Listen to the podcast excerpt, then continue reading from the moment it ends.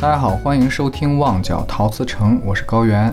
我是阿兰。呃，上期做了一个不是那么准确的预告啊，咱就来了啊，还还还还是挺准确的，因为没有什么意外，就是这首歌。在标题里大家应该已经看到了啊，这首歌，说实话还是名声在外的啊，很特别的一首歌啊。对，很多人都会提这首歌，而且这个 MV 也特逗。哎，我还真没看 MV，完了，这功课没做。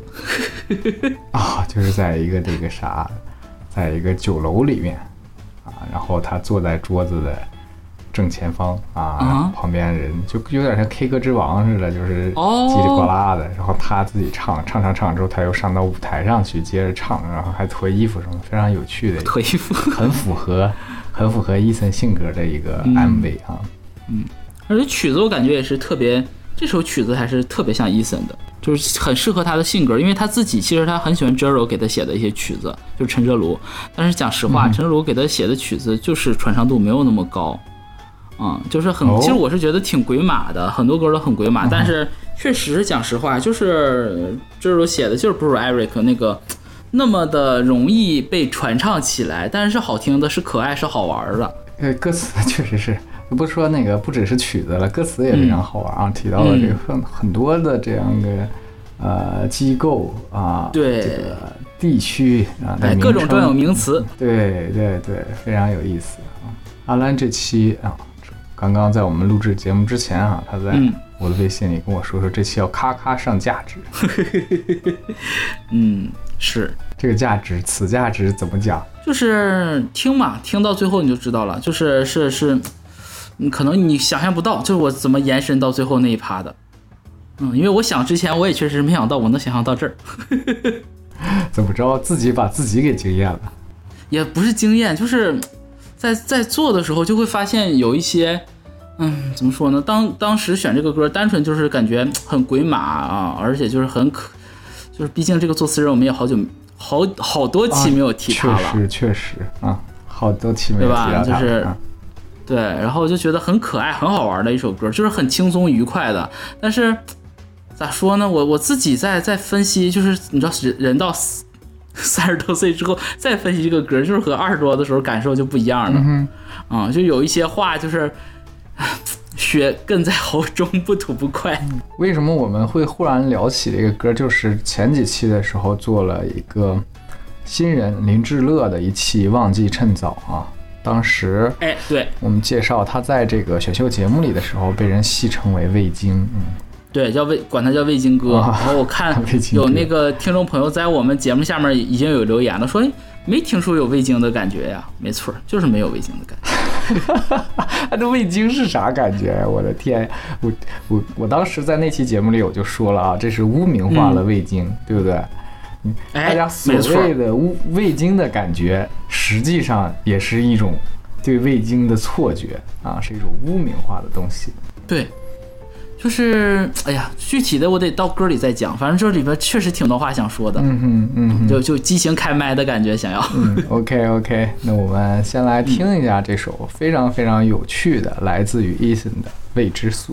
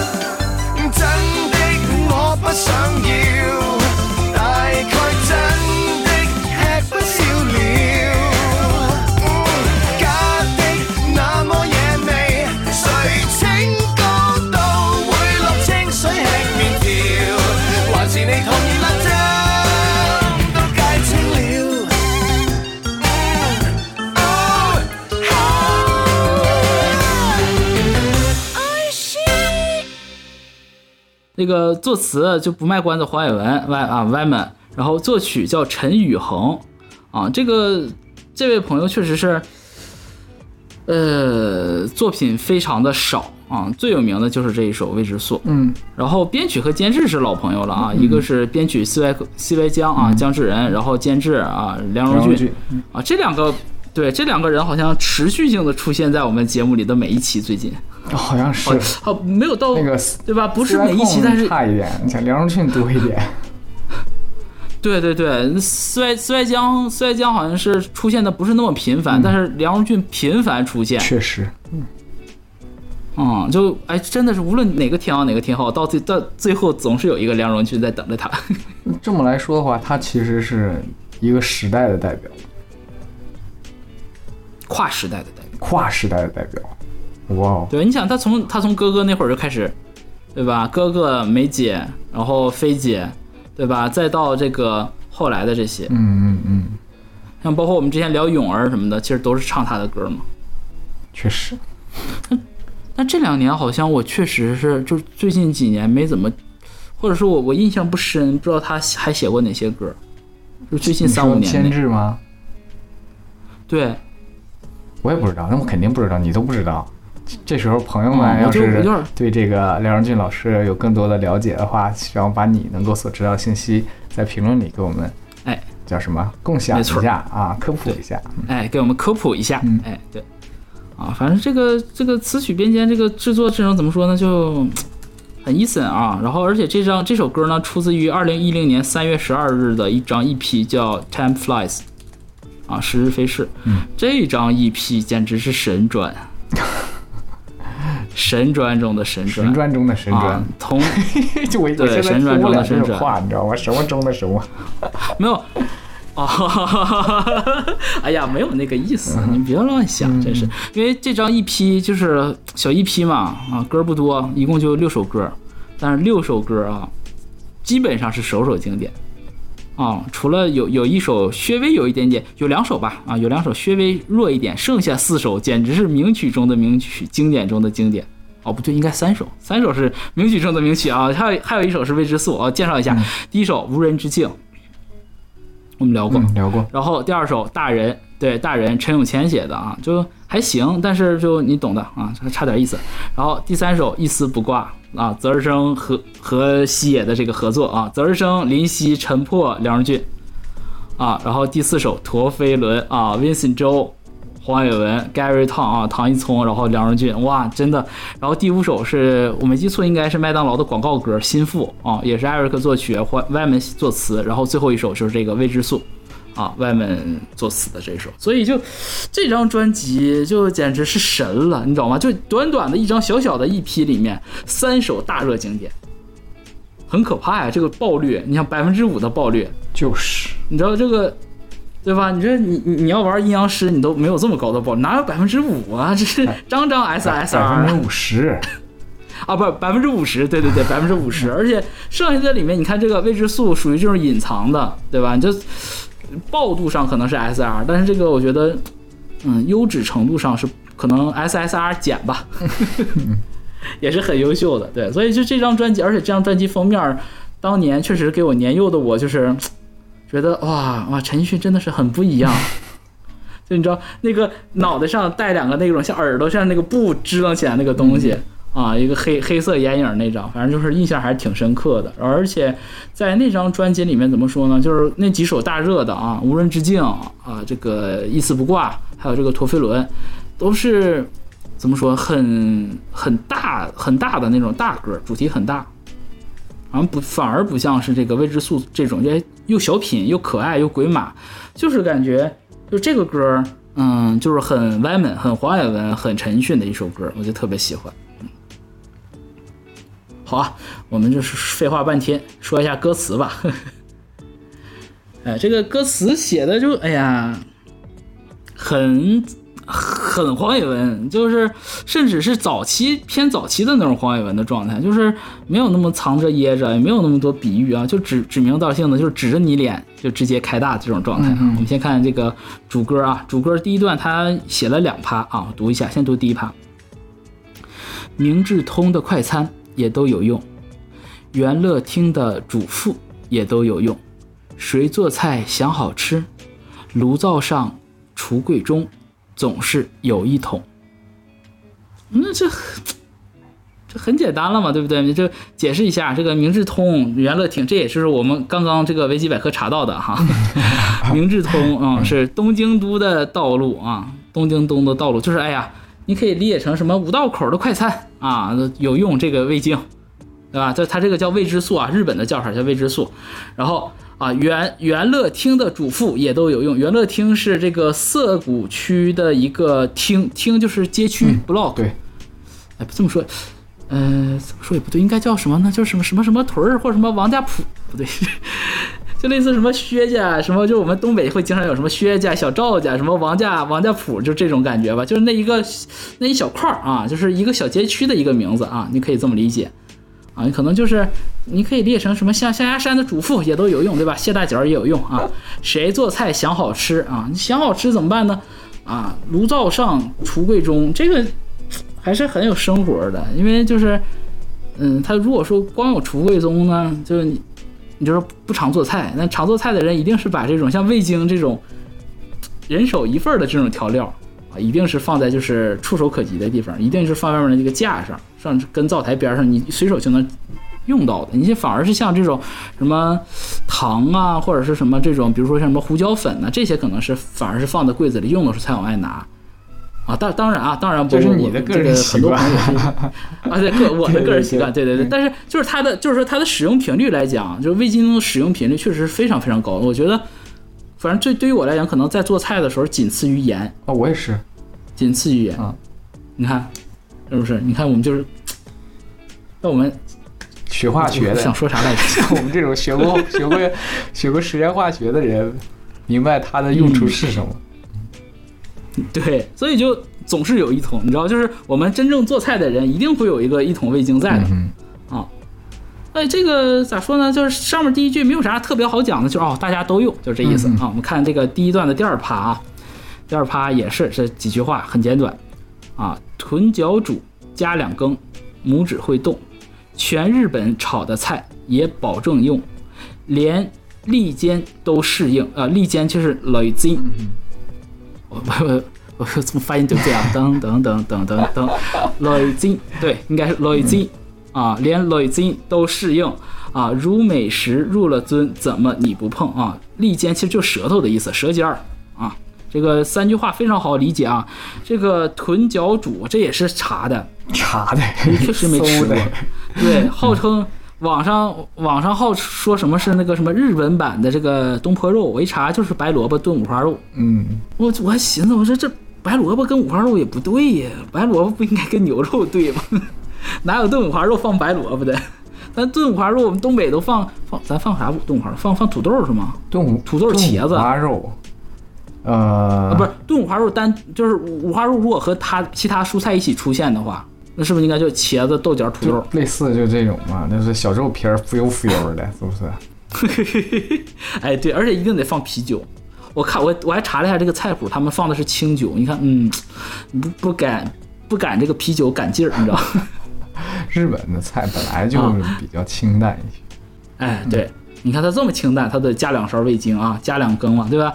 加完了咋咋样呢？好吃呗，好吃啥？他说拇指会动，这不是那成语嘛，食食指大动。嗯对，它改成拇指会动了，为了为了斜率和押韵改的这个拇指。每次看到这个成语，总想到洪七公啊，嗯，那个九指神丐被砍掉的食指啊，真的是我第一次知道这个词，就是通过这个《射雕英雄传》才知道的啊，很好玩我们继续啊，然后全日本炒的菜也保证用。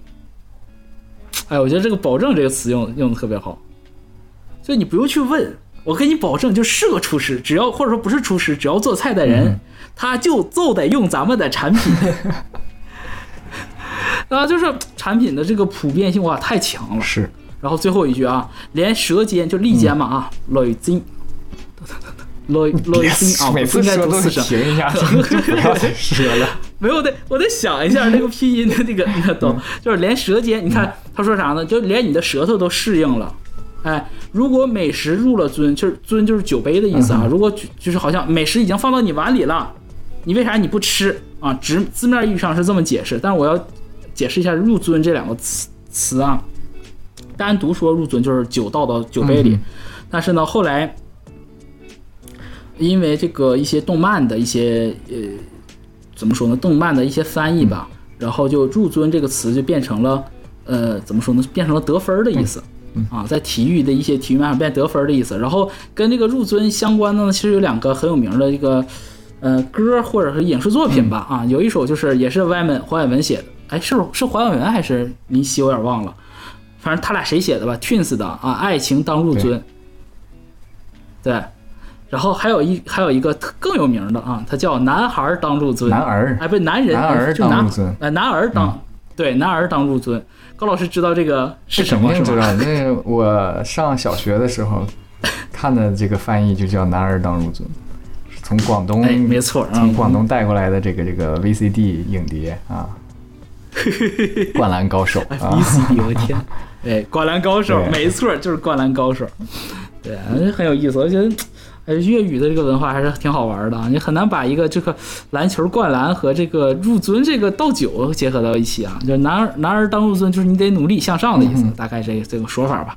啊，所以其实整个第一段的主歌你听下来就是两个事情，一个就是说这个使用味精的这种普遍度，嗯他没说外国怎么样，反正全日本，毕竟这个味之素这个东西最开始也是打日本出来的确，实日本人发明的、发现的吧我们过会儿？再嗯发现的，对，发现的。我们过会儿再说这个补充一点点科普的内容啊。过会儿说，就是它的这个在日本的这个普遍性我们知道了，而且它的鲜美程度也确实是好。你想，如果它不好用，不可能说是明治通的快餐也用，元乐厅的主妇也用。想想做菜好吃，就得加我们。我怎么感觉这么像 十三香呢？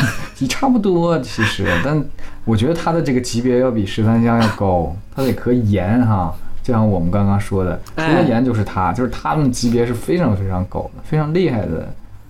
对，那在但十三香也也挺好用。就是十三香你，十三香属于锦上添花的东西，但是我觉得味精这个东西已经就是非常强大，化腐朽为神奇真的。对，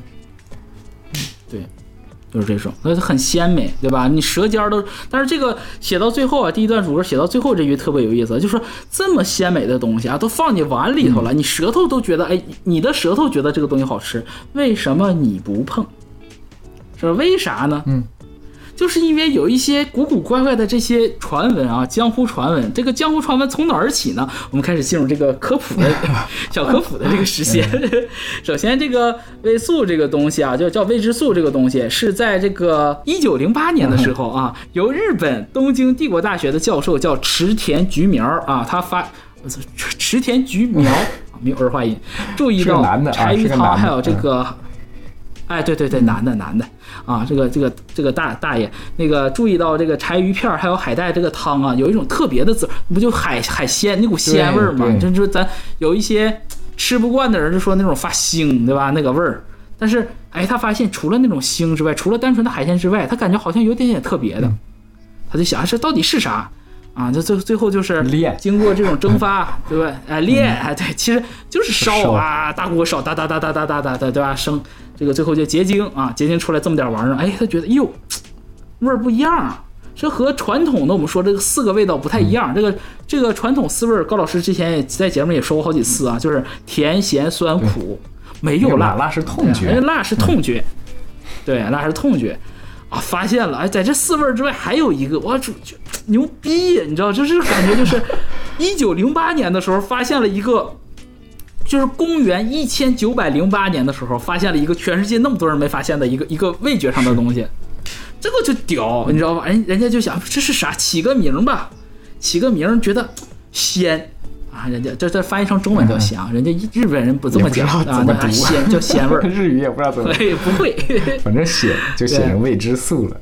然后反正他搞出来这个东西了，他发现这个鲜味儿来自于哪儿呢？鲜味来自于这个谷氨酸，这人体里就很多这玩意儿嘛，对不对是？你谷氨酸，它那谷氨酸也不可能单独的出现的，它得结合一些怎么说？结合一些其他的离子，嗯。当时搞了很多，对吧？嗯对吧？那个那个搞啊，谷氨谷氨酸什么钙、谷氨酸钾、氨、镁都有谷氨酸盐嘛。哎，最后发现呢，除了金属离子本身所产生的某种金属味道外，所有的盐均会形成这种咸味儿。嗯哼，就是除了我们现在吃的这个谷氨酸钠之外，其他哪一些但凡是谷氨酸，它就有这个咸味儿。但是在这些盐当中，谷氨酸钠的可溶性最棒。嗯，就是你你抓一把味精，你哎，你撒汤里，你不能说哇这汤都喝完了，喝完了之后夸这还还没融化，还搁那儿，那我尝着啥鲜味儿啊？对不对？买这喝豆浆撒白？糖的时候，喝到最后一口 齁齁甜。哦，齁甜，对对。哦，这个只有咱们咱们是喝的是甜的，南方朋友喝的是咸的。那行吧，那是喝什么呢？喝咖啡撒白糖。哎，差不多，差不多，差不多是这意思啊。而且这个东西就是，呃，可溶性最好，味道最佳，而且最易于结晶。然后这个古田老师呢，啊，我们这古田大爷就把这个谷氨酸钠的这个生产工艺申请了专利。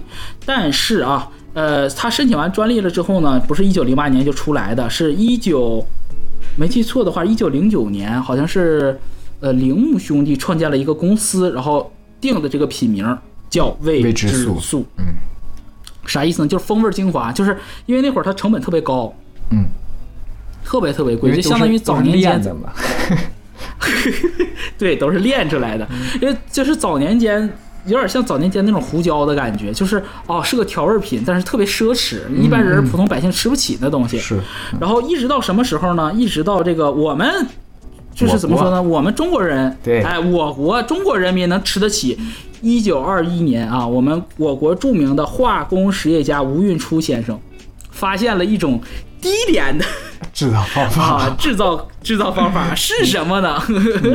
就是单纯小麦发酵，对，谷物发酵，啊，就跟酿酒是一样的。啊，但不行，咱不是专业，反正大应应该是大差不差啊啊！虽虽然咱不是化化学专业，但是应该大差不差。嗯，据我们这个有限的匮乏的化学知识来讲，是这么回事儿啊，对吧？你这你这这个这个豆浆啊，不是不是豆浆是那个酱油啊，跟酱油那个醋其实类似，都是酿粮食酿造。嗯哼，你这粮食酿造，你跟就是炖海带汤一比，那成本肯定就下来了呗。下来之后，哎，大家就开始越越用越多了。但是呢，一九二五年，这咱就是国内的抗日声浪起来了之后，他们本来的这个日本的这个品牌的这个味之素啊，我们抗日嘛，也更不好卖了，然后导致我们自己的这个呃中国人的这个牌子呢，就越来越好卖。啊，从那会儿开始，其实就是全世界各地的人都开始使用，因为这个东西就是好用。对，就是但凡就是做菜的朋友们啊，就是怎么说，就是老厨师们，一定都会就是常备味精的。就是这个东西，家里面有的时候，比如说像什么白胡椒粉、黑胡椒、黑胡椒粉这些，可能有的时候会没；花椒、大料有的时候可能忘记买了。但是这个糖、盐、味精、酱油、醋这几个一定是常备的。就是你做菜必备的这东西，必备的东西，对吧？然后这个东西呢，传的越来越广，甚至是就是当然那会儿，你懂的，就是二十二次战争嘛，对吧？第二次世界大战，然后呃，借由战战争的有部分的原因吧，当时也确实有些航航海技术已经起来了，然后全世界各地啊，这个北美洲也好，欧洲也好，都开始用了。然后呢，一直到二战结束之后，这个东西就传得越来越广了，甚至是到就是说从美国也好，或者英国也好，大家都大量的使用，而大量使用这个东西，这个味精的呃，这个怎么说呢？这个重灾区，哎，重灾区主要是东亚，东亚人啊，日本人爱用，中国人爱用。对，然后这个事情可怕的一点是在哪儿呢？一九六八年的时候，《新英格兰医学周刊》啊啊接到了一位自称是，呃，这个还这个 title 很长，叫国家生物医学基金的高级调研员啊，这个叫郭先生，是个华裔。华裔他说他搁，哎，他说他搁那个中餐馆儿吃完了菜了之后，他感觉哎呀迷糊，哎呀不行了，哎呀。想吐，哎呀，我得我得恶，嗯，想吐、头晕、恶心，我不不会是有了吧？但他不能有，他是个男的，你知道吗？都去想我怎么能讹？不是，我怎么能讹上？不是，我怎么才能解决我这个事情呢？他就说、啊，他就给这个医学杂志投稿，他问他的这个，呃，这个这个这个同行们说，我我怀疑我自己可能是得了高钠血症啊，但这个原因。可能是来自于中餐馆里的某一种调料，因为中餐馆我们都知道，嗯，重调料，其实，哎呀，这话，对我们调料会很多，对，但是我要强调一点，不是说所有中餐馆，不是我们我们我们国家八大菜系，而且像我们这种东北菜都入不了流，东北菜、北京菜，对不对？像杭州本帮菜，我们都不算在八大菜系里的，那都不入流的。嗯，东北菜属于鲁菜，东北菜、北京菜鲁属于菜的分支。鲁菜的分支，嗯，对，对吧？那你像杭杭哎杭帮杭帮应该是不是应该算淮扬菜那边的？我不知道杭帮，菜应该算淮 淮，我没记错，因为我我。我也不太清楚，反正好，呃，我我自己是爱吃淮扬菜，淮淮扬菜是非常清淡，就是它跟粤菜其实是两种感觉吧，但是都是属于那种很比较清淡，食物本真的，嗯对，很清淡，但是你又会感觉味儿很浓，又清淡味儿又浓，很特别的感觉。但是你知道为什么中餐在国外吃中餐啊？留学生肯定朋友们都知道，你吃中国人爱吃的中餐，可能是你喜欢的味道。嗯哼，但如果你敢吃美式中餐，哎，外国人那一定是重油、重盐、重糖，啥都重，嘎嘎的重口给你来，因为他们本身就是喜欢这个东西。嗯，所以不是中餐重油重盐，而是有一些那那话怎么说来着？那个什么牲口吃不了细粮 还有这啊，吃不了细细糠是吧？嗯，对。哦，细糠，是什么来。着？前面好像就是牲口吃不了细糠嘛，哦，没有有没有没有没有野猪，是吗？嗯，好像是野猪吃不了细糠，哦，类似于这种吧。你这懂的，就是他们，嗯，所以他们就是你美国人喜欢的中餐馆，特别是六几年，对不对？六十年代的时候，一几那个九十那个二十世纪六十年代的时候，所以很正常啊。二六十年代七十年代一定是这样的。然后呢，有个什么原因呢？就是他把这个他这个症状写写出来之后，好多人响应了。哎呀，我也是，我也是在中餐馆吃了这个东西之后，我感觉不太对劲儿，我上头了。嗯嗯，啊，好多人都说上头了啊！这后来他们就就说给这个东西起了个名儿。这个特别不要脸的一件事儿是啥呢？Science 和和 Nature 这两本顶流哦，嗯，顶刊哦，都发发过论文了，嗯，啊发论文的。但是你没有详实的这个实验数据，你就敢发论文，真不要脸啊！真不要脸。那个属于那个时候的政治正确，对，那个时候政治正确是什么呢？是这个，就是排华辱华。对对，那那个时代就是这样的。对，然后有朋友问，可能会会说啊，那为啥这这这不是日本人发明的吗？不，它不叫未知数吗？对，啊，叫就就人家发明出来又不叫味精，对不对？也不叫莲花牌味精，对吧？人就叫未知素，为什么不排日呢？因为中中华裔啊，中国人比日本人更先移民到了美国啊。当年修地铁，呃，那个旧金山，嗯应该是修修地铁，不是修不是修地修铁路的时候。嗯对吧？所以就是斑斑血泪嘛。虽然到了啊一九六八年的时候，说是这个啊已经这个废掉了排华法案，但是大家心里都明镜似的啊。到二零二三年啊，呃，别说中国人了，就是连中国人连带着所有亚裔啊，在这个美国社会，你就是不行。那对，你不管就就是你你承认也得承认，不承认也得承认，你的地位就是低一点。中国人甚至我讲实话，就是我觉得可能不仅是中国人啊，所有东亚人到移民到移民国家的时候，我们都本着那种就是我不要惹事儿，我要做个良民，我安分守己。啊，是这种状态。但是你越这样，你懂得，有些人就蹬鼻子上脸，就是那个那个野猪啊，吃不了细糠，你给他脸他不要，就是啊，那不光不要，他还编排你。嗯那个谁，周奇墨啊，脱口秀 OG 啊哎，他多高大个子，一米九了都要。哎，对，一米九，他当时去美国巡演的时候，和一个那边的工作人员跟他差不多高，两个这种亚裔，还被一个美国本土的小哥们儿要劫道呢。我就觉得这都过分了，这这就不是说看你好欺负了，就是看你这个这个颜色你是亚裔，就去找你。我那一米九那么高个子，你就跟他，然后被周奇墨一顿骂 fuck off 啊，就还是给人怼回去了啊。但是我就他就嗯，就让人很难过，你知道吧？就这是跟着就是房间里的大象，都说是对你没有那些看法，其实都不是，心里当是这么想。有啊，嗯怎么可能没有？我们我们当时的那个，呃，不是系主任，是我们研究生部的，就是应该算是 leader 吧。就是我们后人大家都管他叫笑面虎，因为我们的系主任，呃，然后包括我的我的导师，就是研呃不是，他是他是管啥的，我一个是系主任，一个是院主任，还有一个是我们研究生的一个主任，我们研究生主任是我们那个是我我导师，然后这三个人呢分是是三个师生。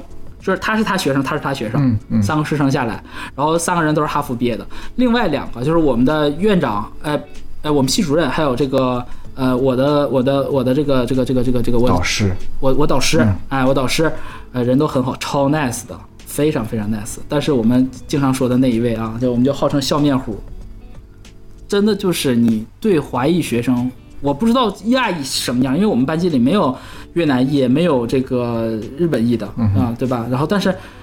但是我被攻击，他们说我是越南裔，什么贱人，这是！我说这这这个野猪没出过国的样子，我说连纽约都没去过，你说我是越南人，真的是还问我问我同学是个美国本科生，你知道他他他是个本科生，他不要脸，他他他是大几？他大四还大五，跟我们上一起上一一门 studio，然后他问问那个问我基友说说问问我说说说我说。就指我说他他是不是越南裔？然后 气得我同学说，我叫我我哥们儿死坏死坏，他说是是是，没错没错，他他只是中文好一点而已，愿意跟我们在一起，哇，真的是贱死。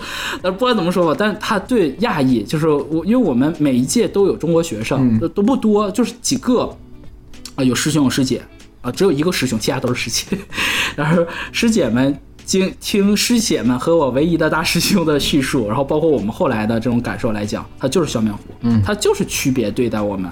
有些很多的事情来讲的话，其实你明明明可以跟我们讲，像其他，比如像我们那个老费啊，像我我我导师啊，老费就直接跟我讲你怎么怎么样的，或者是像我们那个呃，我我们那个大大领导啊，我们 Rice 也会跟你讲，但是他就是不会。有些人他就是排你，但是他在面儿上做的一点毛病没有，就是所谓的叫笑面虎，他他不敢有毛病啊，对不对？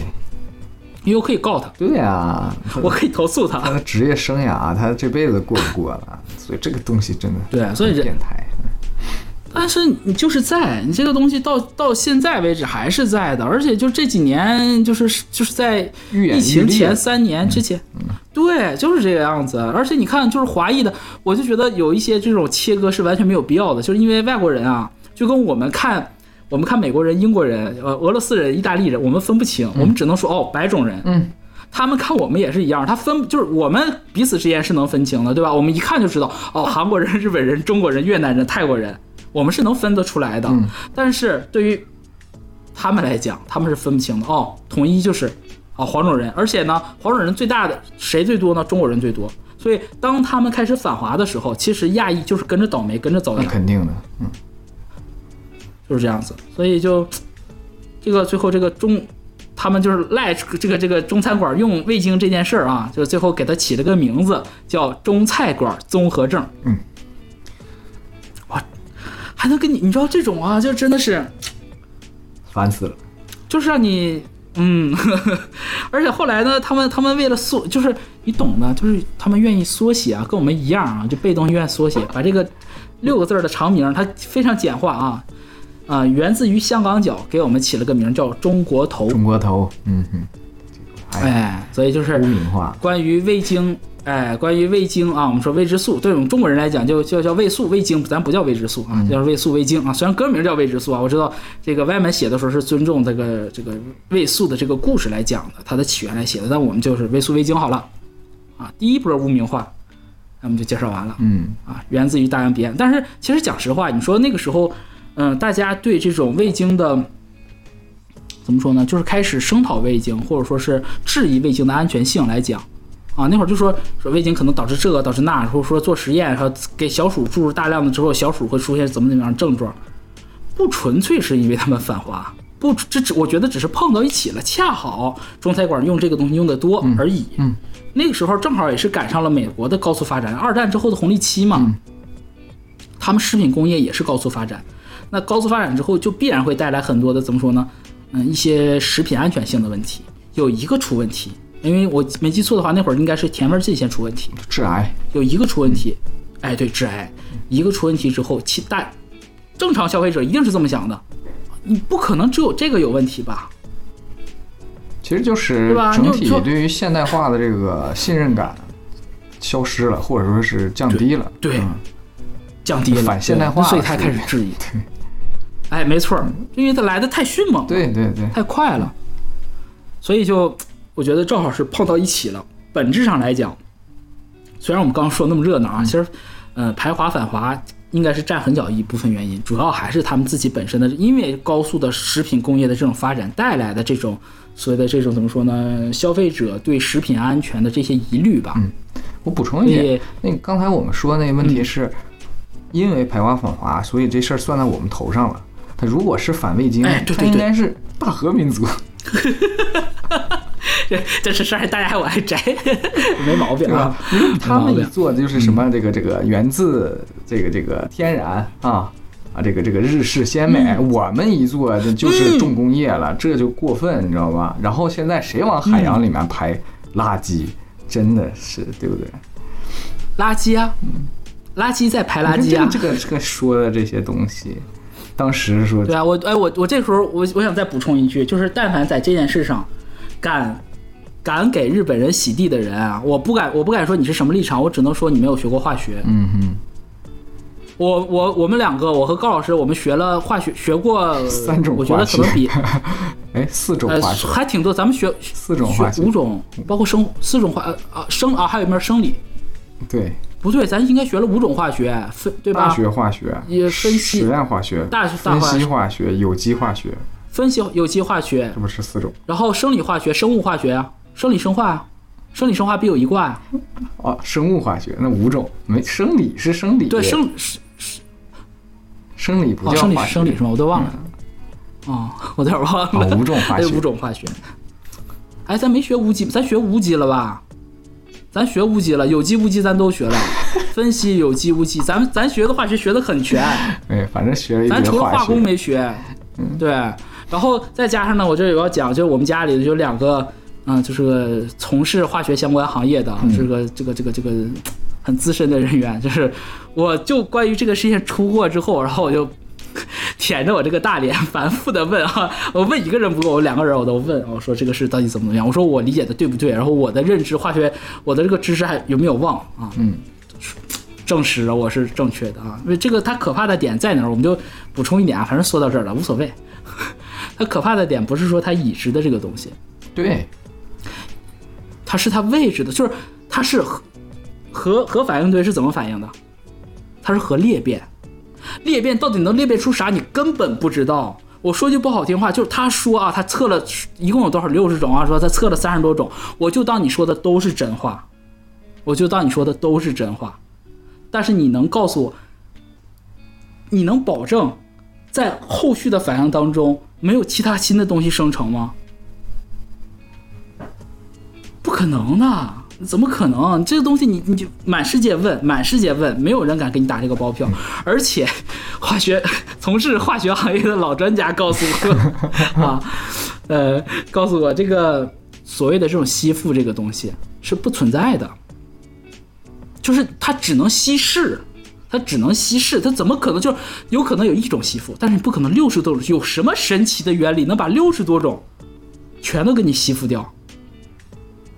啊，反正老专家是讲说，我是不知道。嗯嗯，啊，可能是我我学艺不精，我没学到家啊，嗯不知道。反正就是看的这些期刊里也没见过全世界哪个人敢标、敢说这个、敢吹这大牛逼啊！咱只有一个地方敢干敢干这啊，就是是 大和民族啊。他这个他们做这事儿特别符合他们，嗯说点儿这个这个中肯一点吧，特别符合他们当局。嗯也说实话，就是符合这个民族，就跟我看《菊与刀》的时候一模一样，非常极端 啊哎，要么不投降，展开讲，展开讲。要么就不投降，就咔嚓，对吧？借错了，嗯，哎，对这够牛了吧？对这五十道了吧？要么要投降了，要投降了，那是真投降啊！那简直就不顾民族大义啊！真的全面投靠啊，五体投地的这舔五体投地。主持要么就是不拍，要么就可劲儿拍，真的就太极端了啊！真根本，嗯，要么就特别要面子，疯狂体面，有点过了；要么就一点儿脸都不要了，真的，这是这这。但是但是咋说呢？就是你说这个民族吧，唉确实有民族性，但是做这个事儿的这些人，这些记得这怎么说？这些统治阶级啊，这些政客们，他做这个决定只是让自己好过，但是却苦了这些渔民们。啊，那肯定的，就当地的老百姓全都是谁没有？你你自己去看嘛，就是 YouTube 上好多去看，就是有那个包括日本的播那个 YouTuber 传上来那视频，摆在超市里面，但凡福岛六县市的那个东西打折都没有人买，很少有人拿。嗯我看一个这个那这老百姓也不傻，视频博主，他是 在日本收废品的，也会收那些大型的农系、农业机械，就老一些的。那渔民你就买一个农业机械回老家种地去了，说以后打鱼肯定没种地活得好。哎，你说这个事情，你说你说怎么样呢？就是同你说不可能不同情，我们嘴上说啊日本人怎么怎么样，但是我们还是还是能分清出来的。一码是一码就有一些臭傻逼不能代表一码是一码，对吧？你说这这这正常的人类，正常的日本人也反对这个事儿。正常日本只不过就是没有用，你抵抗不了它。对所以这个事情唯一的指望是什么呢？就是，嗯，你可能就美国或者中国、中美这边给他施压，就说哦，你后续别排了。因为讲实话，这个奖不是说排，呃，问过老专家，老专家讲，目前来讲对我们影响不大，因为什么？因为它是分期排，它不是一直不停排，排一段停一段，排一段停一段。那其实只要我们能在尽早的就在排更多的核废水之前。啊，我们通过一些其他的政治手段、外交手段或者经济手段遏制他们这样的一个行为，或者说哪怕是做出来一些这种，嗯，一些一些交换啊，一些一些这种利益交换也是可以的。啊，只要能做到这一点，其实他散去那些东西是还好，但是如果让他十年如一日的这样排，那肯定就受不了了，那就最后一定是核聚集。做做实验的，而且不是核废水啊，是核污水啊，这个核核污水是冷核呃核废水是冷却水，它是没有进入到核反应堆的。嗯，这是受到了影响的水。他日本人排的，对，日本人排的是直接从这个燃料棒冲过来的。这你你糊弄鬼呢？你这，哎呀，行吧，咱就我们继续说啊，回到回到这个主题上回到，就哎，我好喜欢这种发散的感觉，真的自由自在、奔放。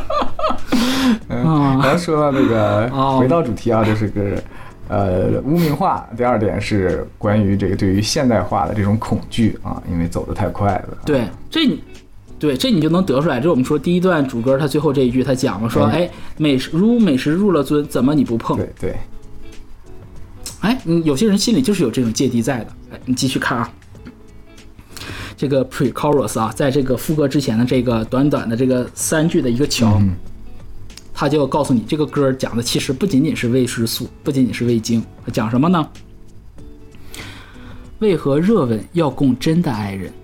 谁画报刊供应真相的养分？美梦已那样似，为何成真？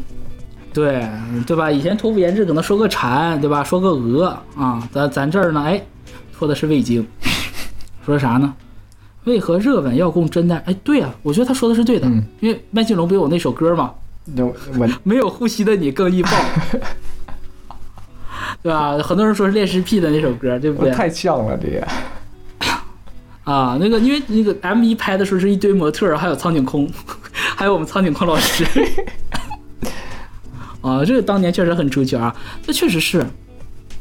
你你热吻这件事情，难道一定是人可以的吗？因为朋友们看一些很古怪的那些就是 那些新闻啊，或者是那种趣闻吧，会有那种什么呃，这个那个主人和家里面的一些其他的宠物生物，就是啊发生更亲密的这种互动。嗯嗯，你会发现哦，他可能他单只是单纯要解决他自己本人的一个需求。有的时候热吻，很多呃，可能大部分人的热吻是因为出于爱，但有一部分的朋友们，但我我不是我们不是说道德审判，就是当那个当下，我很需要一个温度，很需要一个陪伴，很需要一个怎么说呢？来自于动物本能的这样一种抚慰。那抚慰我的人是谁不重要，我只要当下我被填，我那那一刻的空虚被填满了就足够了。所以他说，为何热吻要供真的爱人？啊，下一句，谁话就是谁说啊？谁说报刊要给你提供的都是真相呢？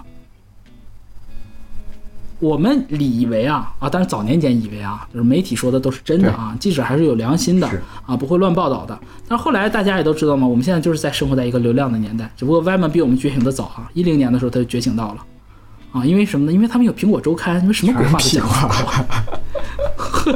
真的是哦，你知道，就有人给苹果哭丧的时候啊，新闻良心、媒体良心，就你说啥都行，你说你你甚至你可以说啊，我我捍卫他说话的权利，我都能权且一听。他是他哪儿来的良心？你问问过去那些明星们 认不认？自己看到了自己的讣告是啥感觉？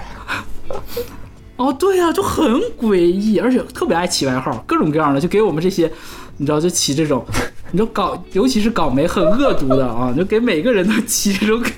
高老师笑，快说一个一两个你印象深刻的不。是讲的是这个这个外号，是想到一个标题，是嗯黄伟文去被这个比比邀请去这个他在上面当嘉宾。黄伟文说写歌词就像排泄，一种抒发。然后他标题写的是对黄伟文当着周笔畅面当地当场大便。他排对，所以就 你懂，所以他为什么这么做？就有流量嘛，就大家一看，哎，特别是早，你像现在啊，流量我觉得还没有那么变现，没有那么容易，但当年一定是的。你看那个杂志标题，如果写这种，对吧？对呀、他得买的我才能看里面的塑封的，人家做对不对？特好，我一看人家一个照片儿，然后该大头的地方大头，该标注的地方标注，你一打眼你就想花字看。对，黄色、粉色那对种字，对，我做特好，真的，你不得不服，真的。对啊，你看，就是这么做不对，我们都知道。但是，哎，我们好像也确实在，我们在怎么说？我们在放肆这种行为在我们身边发生，是，嗯，默许了，嗯，默许了，这是对吧？所以他最后一句问了嘛，说美梦以那样似，为何成真？哎，你这个你想要的这个东西，你追追求那个美梦，跟你最终想要那个东西已经非常相似了。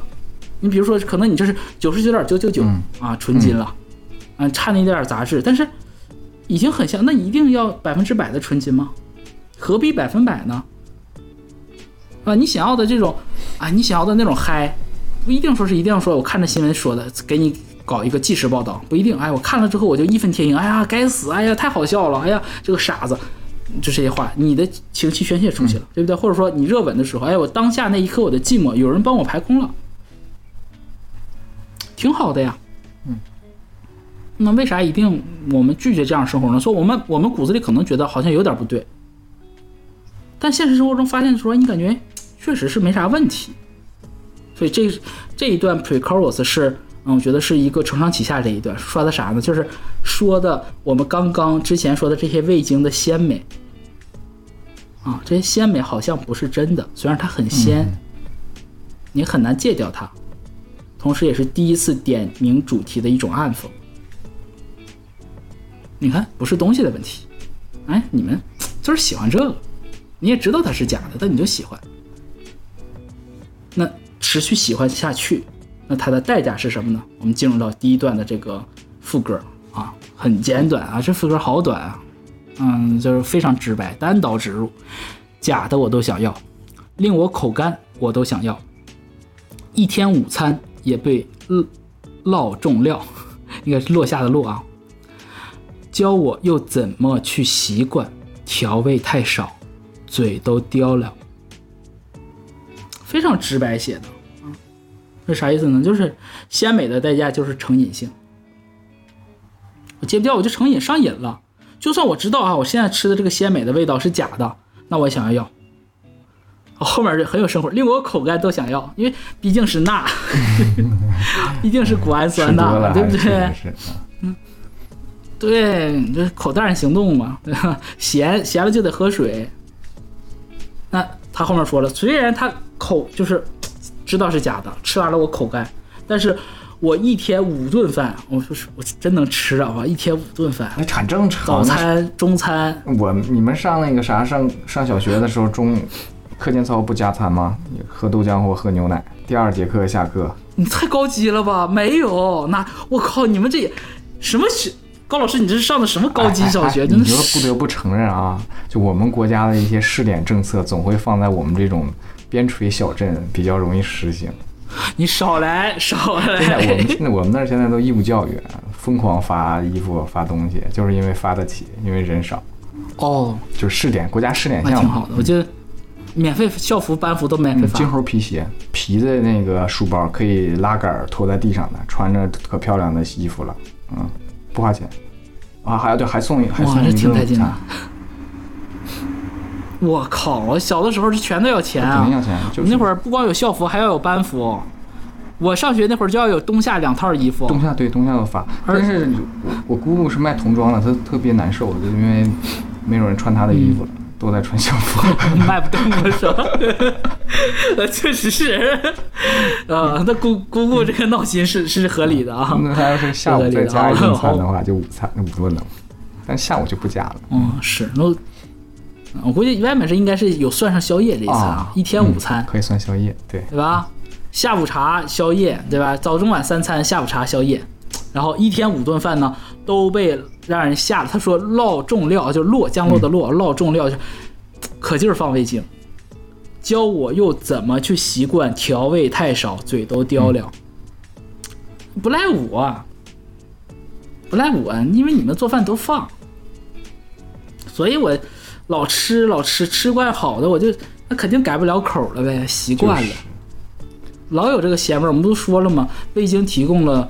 除了我们说传统的四大味觉之外的第五大味觉，哎，对，其实现在还有第六大，叫腻。哎，讲讲第六大是腻啊，酸酸甜苦咸鲜腻啊，是肥肉里边就是吃腻的那个腻吗？这个也被称为一种味道了，是从肥肉里边这个找出来的。哦，有意思啊，大家有兴趣可以去搜一下。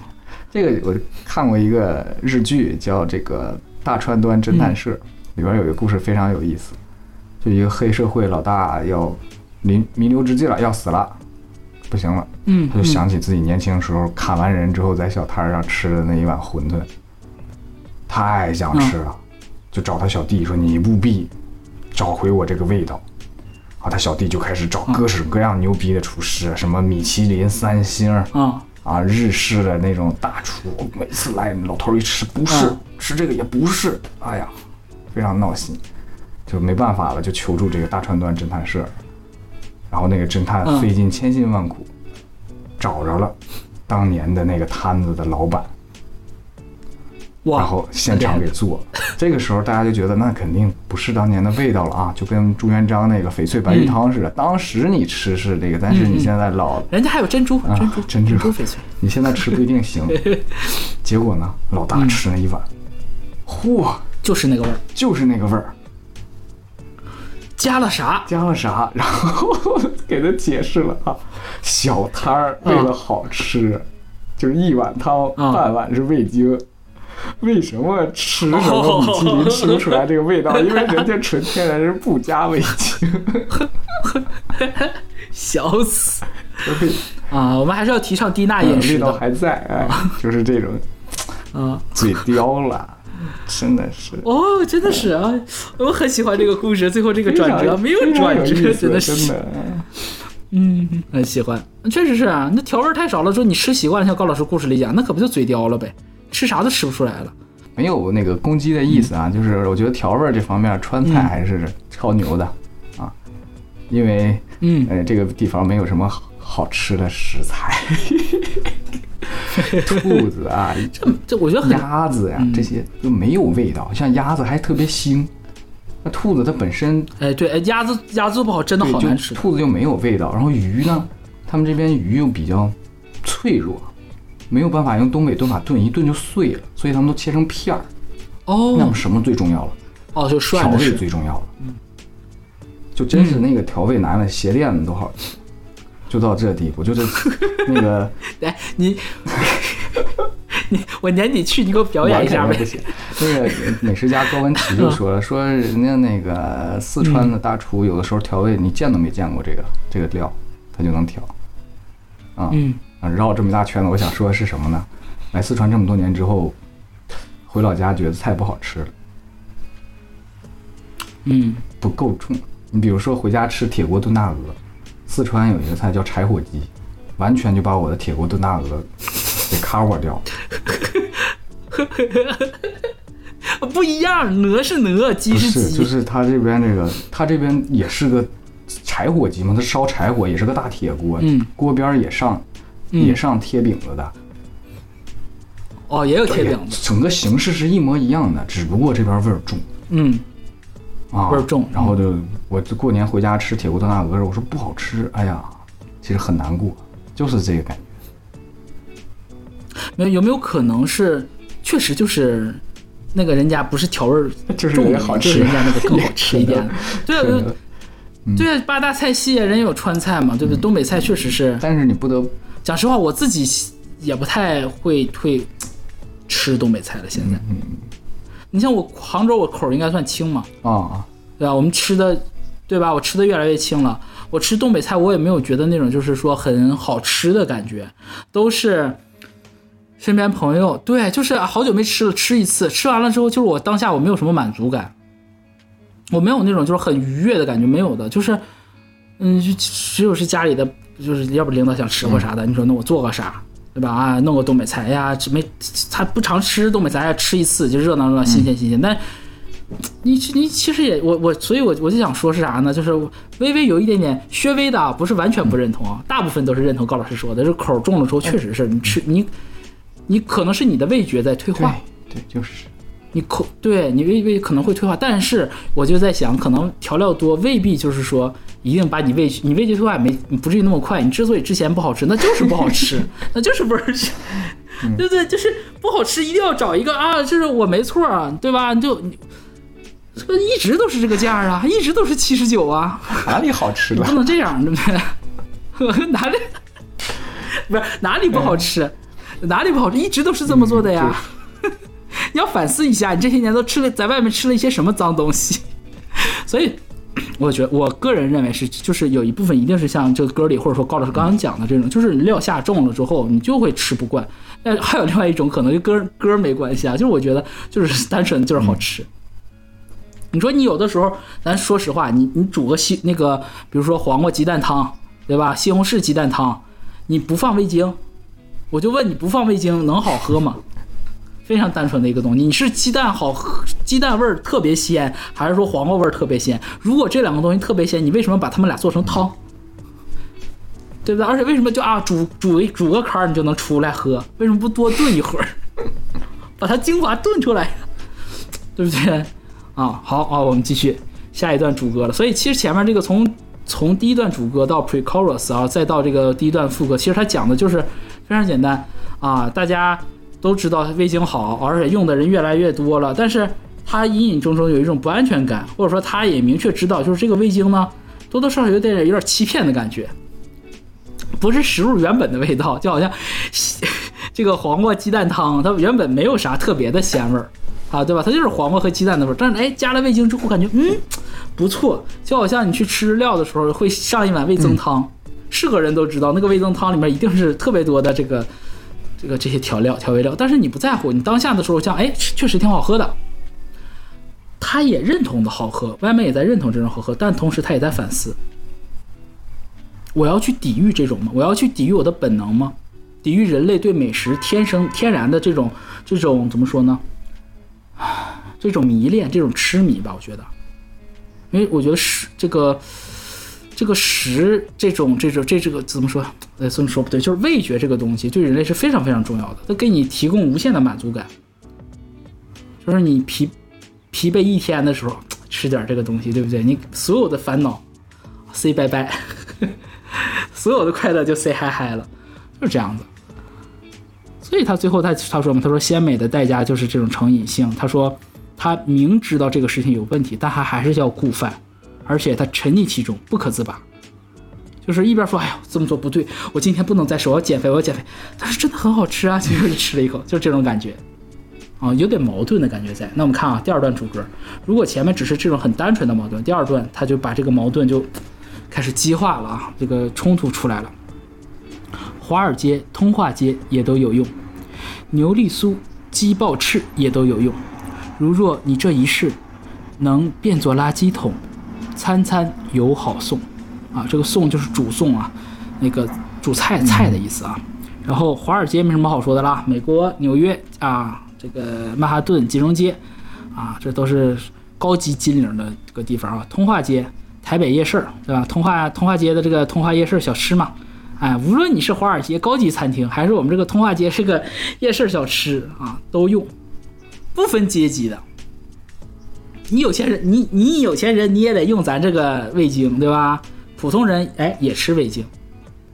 后面牛丽酥、鸡爆翅都是广东美食。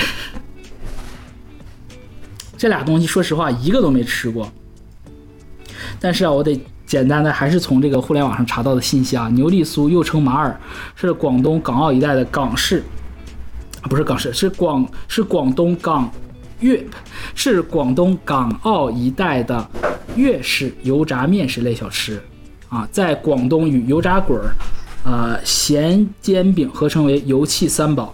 实际上这个做法就非常简单，就是高筋面或者低筋面粉弄了个面团，然后里头撒放了糖，然后再放一点那个低筋面粉，咔弄成个团一炸，碳水炸弹，热量炸弹就是。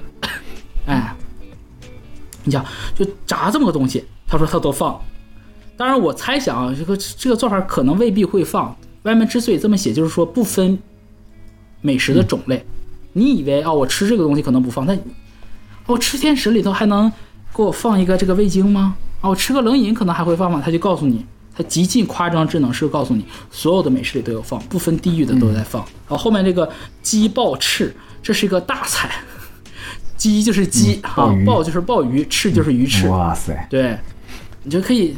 你感觉就跟佛跳墙类似，那种啊炖一个锅，就跟刚刚高老师那个柴火鸡差不多。差多了，柴火鸡可是这个民间的东西，这我感觉都宫廷了。人家是也是民间，也是民间。没有没有，宫廷人家佛跳墙了，鸡爆翅，鸡爆翅啊，那这料还是不是特别全？就告诉你各种品类都有。你看这么贵重的食材里也放，这么街头的民间小吃里也放，西方也放，东方也放，啊。精英金领的地方也放啊，可能贩夫走卒，我们普通市民的这种就是去夜市吃个东西也放，大家都逃不掉。我觉得他把第一段这两句歌词，把第一段的那种强调的在日本的这种味素的这种普遍性更强化了，由味素到全世界。然后最后一句。这个第二段主歌最后一句，就是我觉得就是直接就是骂街了，就是 就是还有这样的，说着说着突然最后一句骂街了。你看他他说啥？哎，如果你这辈子能做个垃圾桶的话，你每顿都有好菜吃，是人话呀？你你咋不说我这辈子要是个猪，每顿都能吃好吃的泔水呢？就这意思，吃直轮去了。那就这意思啊？对啊，他其实是啥意思呢？不是，刚刚高老师有句话没 说太清了。他高老师说的是吃折箩的啊，我们东北话就是把剩下的这个菜拼到一起，然后在一起一热，我们这道菜就叫折箩。因为啊，古代啊不能说古代嘛，很早期的时候，这鲁菜嘛都是嗯。咸咸鲜口的，你掺到一起对咸咸也能吃，差不离，做法都是一样的，就食材不一样，味儿大差不差，所以你能对。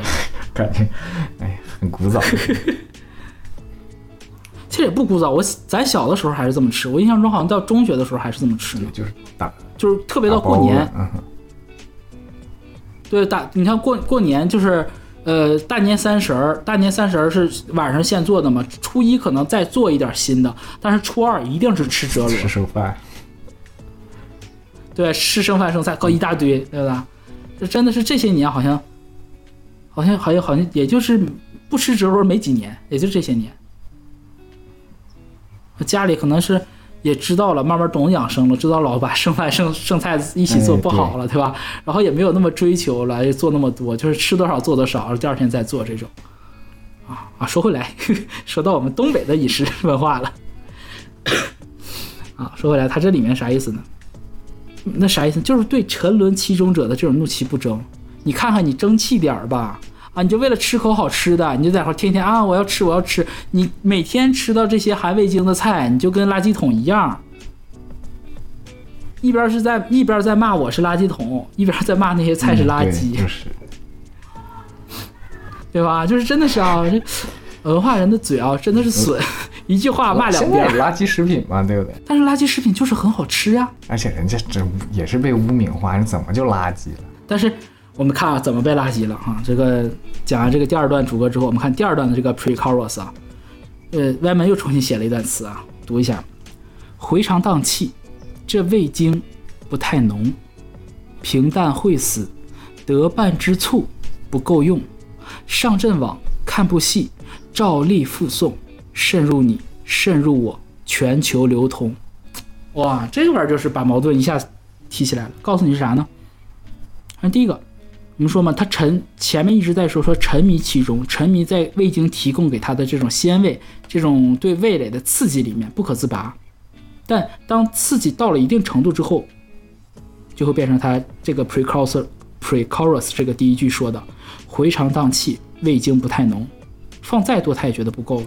哎，习惯了，像刚刚说的嘛，高老师也说了，吃习惯了，不够刺激，我要寻找新的刺激了。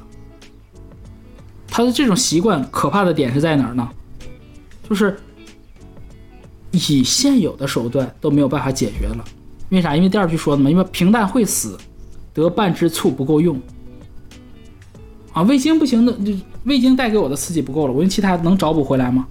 半瓶醋啊，下去了不够，不够酸，还不够刺激，那么酸，半瓶。如果是九度醋的话，我跟你讲，那老酸了。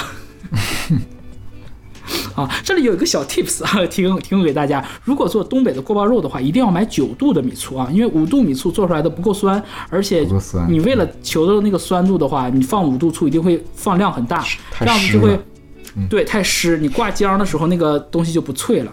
哎，好了，说完了啊，我们继续。然后上阵网看部戏，照例附送。哦，你就知道了，他说的外面在说的根本不仅仅是味精这个事儿。他托不言志的是说我们这个大时代的问题，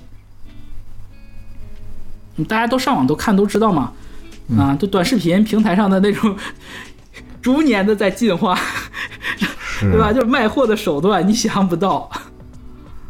啊，虽然我自己不看，但是我身边的朋友们、亲人们有看的，然后就给我发给我，我说我操，我说还能可以这样啊？啊，还还有这样，还有剧情的，哇，真的是。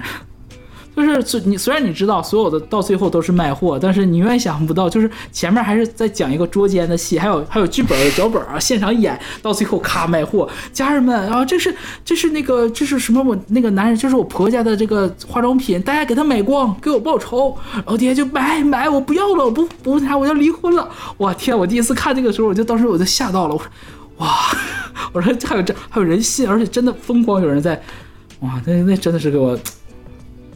刺激刺激，所以你说上阵网看部戏，照例附送，不就是这个吗？我不吃味精，我没有味觉上的刺激了，但是我感官上的刺激一刻都没有少过呀。嗯，一直都有，而且层出不穷，甚至是这种怎么说呢？你说的这种这种这种机这种变化吧，啊，这种蜕变，这种善变，我觉得可以用可以用善变这个词。这种刺激的善变是渗入你、渗入我、全球流通的。渗入这个词用的特别好，你不知不觉的进来了。朋友们，如果看过那个就是给水过滤的那个滤芯儿啊，用时间长，如果在一个水质不好的地方，它就会快速的，它就哎慢慢变成棕色、棕黑色这样子。但是你没有办法知道它是在哪一刻比上一刻变得更深的，就是你在观察那个当下，你感觉它颜色没有变。这就是渗入的可怕点，你抓不到那个具体的点在哪儿。你以你以为还好啊，跟昨天一样啊，但其实你已经被渗入了。而这个渗入呢，就是沿着我们每一个人的这个毛细血管吧，沿着全世界啊，凭借着这个互联网的毛细血管全球流通。所以整个的这个第二段的这个 pre-chorus 讲的是啥？就是刺激是会升级的，不是说啊我沉迷味精就 OK 了，啊我就味精能一直满足我，总有一天味精满足不了我，短视频满足不了我，啊一个单纯的这种很抓马的东西满足不了我，那它就会升级，而且这种对刺激的这种需求会蔓延至各个角落，不单纯是你味觉上的、视觉上的、听觉上的，没有人能独善其身。这个就是把议题已经是弄得很严肃了。是哎第二段副歌他又回来了，既说味精，也说在说我们刚刚说他这个第二段 pre-chorus 里面的这个故事啊，假的我都想要，令我口干我都想要，一天午餐也被烙重料，教我怎又怎么去习惯，调味太少，寡守不了。前面两句都一样啊，哎，最后一句是变了，调味太少，寡守不了。你可以说就守寡啊，守寡，守身如玉啊，这是一种；还有一种是什么呢？寡淡的意思。寡不仅仅是一个人，有寡淡的意思嗯，啊。味儿太薄，我们经常说了，这个你这个文章写的很寡淡啊，这个菜做的很寡淡，淡嘛就无味嘛，甚至都不是食，都不是弃之可惜了，它就是食之无味。像高老师讲的，回家吃东北菜不好吃了，铁锅炖大鹅不行了，得柴火鸡了。嗯，所以我觉得最后这四个字“寡受不了”说的特别好。他上一段那个 chorus 就是副歌里面说的是啥？说的是嘴变刁了，嘴对，对吧？啊，嘴变刁了，现在是手寡守不了。外面想讲的是啥呢？是不只是嘴嘴变刁了，你嘴变刁只是说我想吃好多好吃的，啊，我对好美味的东西，对美味的评判标准变高了，这是嘴变刁了。寡守不了是啥意思呢？是我没有办法适应，我退回到原本的世界了。就由奢入俭难了。哎，你看还是精炼，这是这是知名作词人。我刚才叭叭半天，人家一句话，就是说由奢入俭难的意思。你已经不习惯，就是这个只开弓没有回头箭，你只能往前走了。这个是可怕的，而不是说哦，我喜欢了这个就结束了啊，我只喜欢这个，你我一辈子只喜欢它，不会的。当你知道有更好、更刺激的东西的时候，你就想，哎，那会不会有比这个更刺激呢？比这个更鲜、更美的呢？更让我意想不到、更能给我带来惊喜的呢？有没有我们不知道，但你一定会不停的去追寻，这是外面想讲的。然后第三段副歌啊，就直接跳跳到第三段了。真的我不想要，大概真的吃不消了。假的那么惹味，谁清高到会落清水吃面条？还是你糖盐辣酱都戒清了？如果啊，就是在最后一段副歌没有最后一句话，我肯定就是今天就激情开麦了 啊，就是骂骂歪歪了。就是你格局就是你知道，就是单纯的这样子，我觉得这个就其实陈永谦写出来就是没有最后一句这样的词，我都会骂的。就你不应该是一个优秀的作词人，你思考的深度不应该只停留在这儿啊。味精这么不好，那么不好；刺激这么不好，那么不好。那么前两前面两句其实已经开始在点题了，啥意思呢？就是真的我不想要，大概真的吃不消，就是追求刺激到了尽头，就是成为欲望的奴隶了。你要的是欲望，而不是那个人，而不是那个东西。不是，哎，我想吃辣的，我想吃什么？不是，你只是想满足我，让我的嘴巴不寂寞。这个是我们之前有的时候晚上上学的时候，晚上想吃夜宵，然后就就是你知道会会讲一些这种话术安慰自己。我们就告诉自己，我们不是饿了，只是嘴巴寂寞了。你说这个东西听起来好玩，但其实就是本质。你想吃夜宵，你不是饿，你就是嘴巴，那那是啥？那不就是欲望吗？那你总吃总吃，那你不就变成欲望的奴隶了吗？到最后就是真的，我不想要。不是，这么说的这么文艺吗？那是寂寞，那不就是馋吗？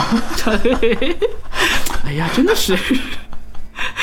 呃，我哎，我们领导最近教了我一个新的说法，就说说叫猪瘾犯了，叫猪瘾犯了，现在叫猪瘾，嗯，啊，对对对，我不知道是不是现在流行的。那就是那啥了，那时候就是泰迪瘾犯了呗。哎，你怎么老是想开车？真的，老话说得好啊，食色性也呀。对对对对对，这玩意儿就随便一开啊。嗯泰嗯，迪，没 没事，没啥的。真的是，嗯、行啊，反正就是真的我不想要了嗯，因为真的没有办法满足我。可也许我最开始说，哦我想吃一道什么什么样的美味，吃一个什么样的料理，但是到最后就是我要的不是料理，我要的是，啊，我要吃起来很鲜，我要很刺激，或者说我要看到一个什么样的视频，我在我的情绪要得到，怎么说呢，在一天之内啊，高峰低谷来回波折好多次，对不对？就是你像互联网上的这个这些娱乐世界啊，反转反转再反转啊，大家一边在骂着，但一边看着又很开心，为什么？就是你上瘾，你就说哇靠，还有这么抓马的，哎呦，他是不是人啊？哎，怎么这样啊？你看你的情绪其实也是一种欲望，对，你的贪、你的嗔都在里面，所以到最后就是真的我不想要。呃，就这个说句不太恰当的话啊，我不知道有些朋友们就特别爱吃嗑一些这种很很很离奇的一些 CP。其实你磕就很正常啊，就磕什么都有，对吧？林黛玉和伏地魔都有，很正常。那有一些朋友就磕磕就当真了，当真了之后呢，他就是真的我不想要。你们正主不要下场跟我说话，我有我自己内心秩序的平衡。对，就是就是，对吧？对吧？当然这个事情啊，就是其实很多朋友其实都是这样子的啊。你比如说像像更很古早的那种，像像什么军业啊，我我知道的好像也就这个了，很古早。就是大家其实也知道，就是很多在磕的朋友其实是当个乐儿在磕。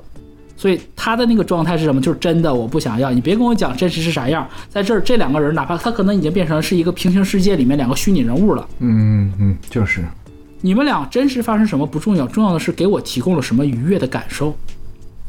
这时候真的我不想要。假的那么惹味，谁清高到会落清水吃面条？说的是对的。他反问了一句啊，一边说自己我我虽然我自己沉沦了，但是我试问一下在场在座的各位，你们谁能忍得住这种诱惑呢？嗯，清汤寡水的阳春面你爱吃吗？全天下男人。我只是犯了全天下男人都会犯的错。哎呀，还有还有那个还有一句是哪个来着？我忘了。还有一个人说说你们就不打老婆吗？哎，都都类似这种言论，对吧？哦，是李阳吧？是不是李阳说的《凤凰英语我》忘了，那个？反正就是这这两句话其实共通的，就是你你难道吃清水面条吗？对吧？嗯，不是，对对，不是跟清水面条还是有点。哎呀，你这么说，我感觉就是味精都脏了，还是不太一样。味精也就是罪不至此，真罪不至此啊！是那两个确实不是什么人，我觉得那个就是我心奇世界那两种人啊，成龙大哥，啊房啊不不不要成龙，房世龙房世龙大哥确实是这个我心系世界了啊！我以我这样，我以为全世界就都这样，嗯嗯嗯，并不是的，哪有哪有都这样子啊？全就就不打老婆吗？是你告诉他是是是，全是都打都打，你就告诉他这种人，你千万别告诉他，他他是特例，你告诉没错，全世界都跟你一样。你说有一天你让他不知道怎么死，一个炸雷咔嚓一下子，我跟你说就没了，雷击木，我跟你说，嗯。啊，然后说回来，其实有的时候，就我觉得在这首歌里面的这种角色的反应，我觉得是合理的，因为你的，因为外面在写的时候，他明明确的就告诉你了，这种刺激，这种味精啊，这种额外的添加剂，不仅仅是在饮食上的，生活当中方方面面都有，只不过他没有那么明的点出来而已。那我这样，你们不是吗？你买杂志的时候，难道不爱看那些狗血标题吗？嗯，你刷微博的时候，难道不是先是标题党吗？很多人都这样，很正常。然后最后一句，就是境界一下就拉高了，就是我说啊，还是还是歪门，高明的地方就出来了，就是没有最后这一句就完了，这最后一句最厉害，就还是你糖盐辣酱都戒清了，啥意思？就哦，你不吃味精，你吃别的，对不对？对，全那哪个不是刺激？你有本事你啥都别吃，龙王饮血，别连龙王饮血你也别如，为啥？血也刺激呀、进入到一个怪逻辑怪圈里面了。放到我们今天来看呢，就是这在这个大时代里，就是谁都没有办法幸免，对吧？那你看，我们可能说啊，就光论光论坛的瞧不起刷刷微博的啊，刷微博的瞧不起这个刷短视频的，短视频里面还分，对不对？啊，抖音瞧不起快手，都有这种吗？互相有鄙视链啊，你们看这个，你看那个，对不对？呃，不同的，你比如说说听歌的啊，你听这个，我听那个啊，我有有这种鄙视链。对不对？追求刺激的东西，哎，我我赌石，我钓鱼有啥的，互相大家都觉得，哎，你那个东西，你那个就是上瘾，你那不行，还得看我这个。哎，但是今天还在群里我说我不赌，但是我还是愿意看人赌石的，那还是过瘾，对不对？对呀，就是过瘾，就是人就是会有这种刺激感嘛。但我不买，哎，我就看。哎，这这就很好，就是没有成为欲望，就是欲望的奴隶，我觉得这很好啊。然后紧接着这首歌第四段副歌把第三段刚我们说这个又重复重复一遍，整首歌就歌词对歌词就聊完了，很简单一个事儿，就是外面想聊的是啥呢？就是真实，真实与刺激。就是可能我做了一个西红柿炒炒鸡蛋，原本它就是这样子，味精没发现之前它就是有。它就是这个味儿啊，放点糖，放点什么的。它味精发发明了之后，我加进去了，它味味道变得更好了，嗯变得更鲜美了，会更能刺激我的味蕾了。我到底要怎么选择？我的本能一定是选择那个味道更好的，但是我的理智好像告诉我，好像，哎，这是一个人工制造出来的东西，它不是个天然的东西。对啊，我这么做好像是不是就是？你知道这个这个，我在很多的文人的作品里面都看到过这种这种惶恐，对未来的、对科技的这种惶恐，这种不确信吧？嗯，他有点点警惕在，一种出于怎么说呢？一种本能的警惕，一种敏这种敏感在、敏锐在。嗯，这是一方面。另外一方面，我觉得这首歌放到今天这个时代来讲，其实我我猜想啊，或者说 Wyman 在当当时二零一零年的时候想讲的。其实并不完全说是味精不能放这个事儿，而是我为了追求一个美味，我拼命的只放味精这件事儿。嗯，就是你说我做这个菜，我适当的放味精没没什么。你比如说啊，我确实发生了一件很狗血的事儿，家人们啊，我就讲讲讲，这没什么。但我为了让我的流量变得更多，我为了让我的标题，让我的整个的这个故事变得更狗血、更抓马，我添油加醋。嗯，人设了。哎，就搞这些东西啊，卖东西也是你，或者说你网上做这种观点传播的这些那个 KOL 也是，很多人都是就他忘了哦，我最开始可能我只是单纯的我要拌个黄瓜，我忘了啊，我但我就想把拌黄瓜做出什么这个烤龙虾的味儿，虽然我是个拌黄瓜的，嗯，那我就要怎么做？我要拼命的去加这些刺激性的料，像高老师讲的，是吧？你在这个川菜的这个调料里面拿个鞋垫涮着都能吃，就是这个意思。我觉得这个是 Wyman 在这首歌里面，在那个时代里面最真实想要攻击、讽刺的这这一类人或者这一类的现象，为求目的不择手段，而忘了这个最开始你的出发的原点，你的一个所谓叫什么叫初心也好吧，或者初衷也好，这样一个东西。嗯，这是这首歌原本的想表达的，但是我之前说了，我说这首歌我想上升价值，嗯，因为我觉得文艺作品就是在不同的年代有不同的解读。嗯，放到现在啊，我这个，嗯，这个这个这个 年龄，对，就这我就得承认，因为就是你岁数大了之后，会想一些小的时候不会想的事儿，不会说单纯的，哎呀，挺搞怪的，挺解气的，哎，挺能表达我那种愤心中的愤懑的，不会的，你会可能会想的更多一点。当然未必是 Wyman 想写的，但是可能确实我从这首歌里看到了，是我当下的某一部分的一些迷思也好，或者困境也好吧。我第一个就是对新事物的一种接受。就是味精所面临的困境啊，就是我们之前刚刚刚在那个跟高老师我们说做了一个简简短的，就是不太正经的小科普，嗯。啊是在在这个欧美的这种被抵制，那在我们国内呢，其实已经被辟谣好多次了，但到现在还在不停有人讲，嗯。啊说什么谷氨酸钠啊遇高温变焦谷氨酸钠，嗯，致癌。多高的高温你看了吗，朋友们？致癌这个东西，你在哪篇论文就是不确定会不会致癌？我甚至我都没有谈剂量，但是学过学化学的人一定会说啊，抛开剂量谈毒性都是耍流氓，对吧？我们现在是没有到剂量那一步，它致癌这个这一点都没有得到确认，而且反应条件是什么样子你都不知道。对，那它到底哪儿不环保哪儿不健康呢？哦，它含钠，它含钠盐，那你每天还吃盐呢呀？嗯。低钠饮食，低钠饮食不是说你零钠饮食饮食啊，就是让你少放，差不多就行了，你别一下放半罐儿，嗯，对吧？即便如此，还在饱受无名攻击。然后，特别是有一个有一句话说出来之后，让我我我当时听到这句话，我就是本能的反胃，我想把这个人就大嘴巴子扇他脸。科技给他与狠活给他灌满巴豆，对，科技与狠活，就是这句啊，我们新盛讲的这句话啊，我真想给他灌灌满了，天天给他一天五顿给他喂这个巴豆，挂城门楼子上，让大家看看，让他拉拉干净，让他大家看看他这肠子是什么颜色的。什么叫科技与狠活这个东西？你在污蔑谁？你在污名化谁？科技怎么就变成了一个有问题的狠活？难道不好吗？他在污名化工业时代。对呀、不是我，哎呀，我都不说工，咱都不不扯那么远啊，咱就是日常生活当中的。你往前倒几十年啊，咱就说不是，咱咱都不说太早，刚建国初期，你想吃一个很甜的西瓜，你是吃不上的；你想吃一个很好的鱼，你是吃不着的；你冬天想吃这个水稻，你是吃不了的。嗯，是因为我们自己是农林院校毕业，我们知道啊，什么西瓜院士，对不对？什么养鱼的院士，青椒的院士，啊，像我们学校有这个冬小麦的院士，对不对？种南瓜的，种什么的，你吃到的每一样东西，它都是我不想用“科技与狠活”这个词儿，是这么多科学家、科学工作者日以继夜，不是夜以继日 啊都都行。研究出来的啊，都行啊，科研出来的这个东西，怎么有问题吗？为什么对新事物这么排斥呢？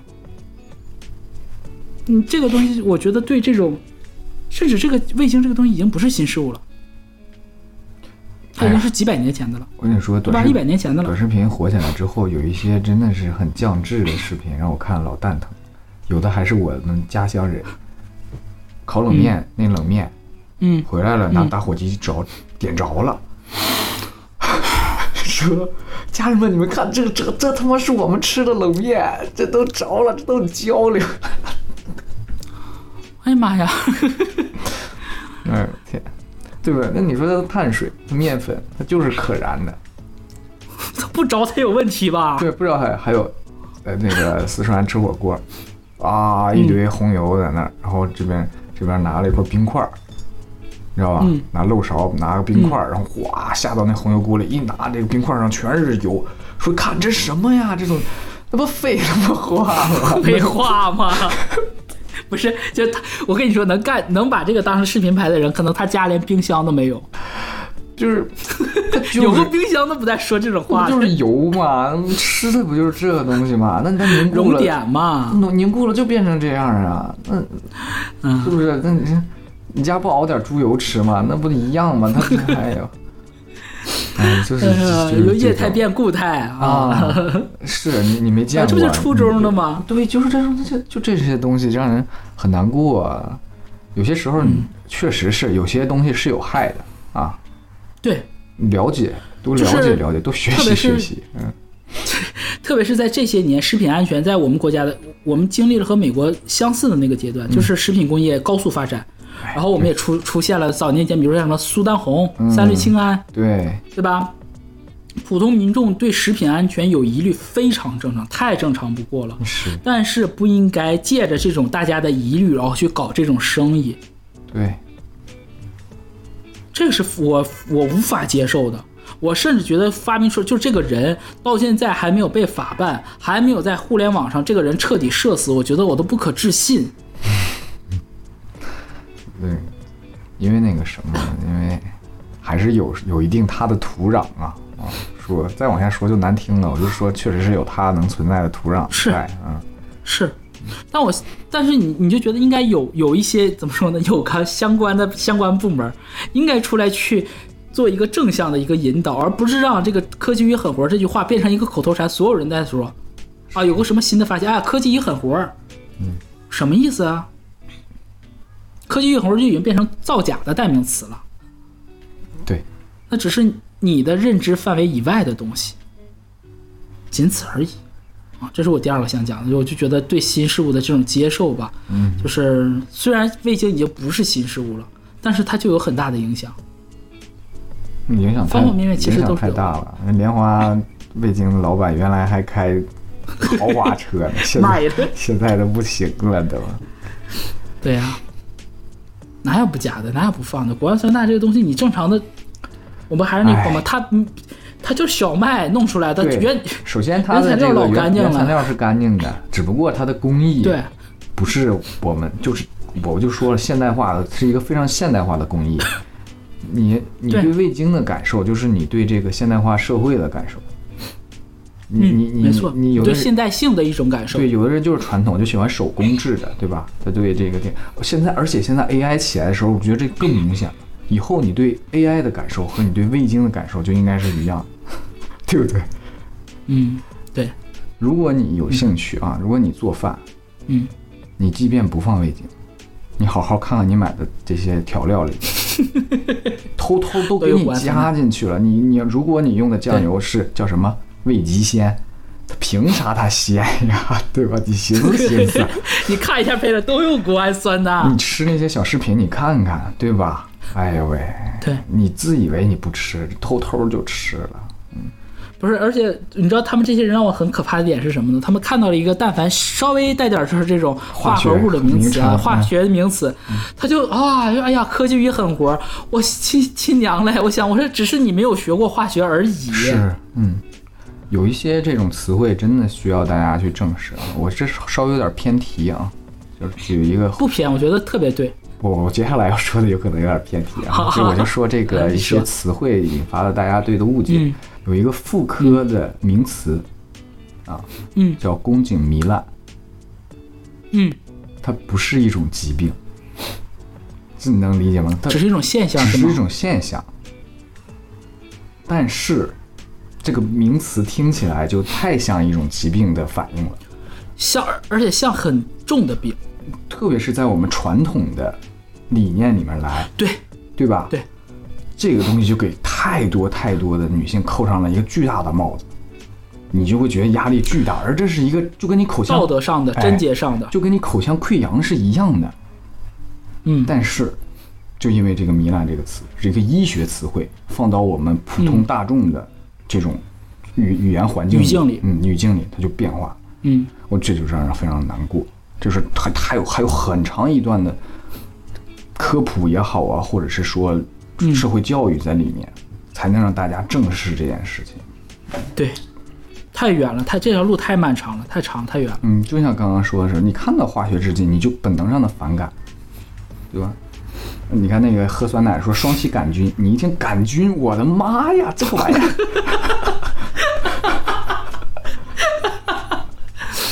对不对？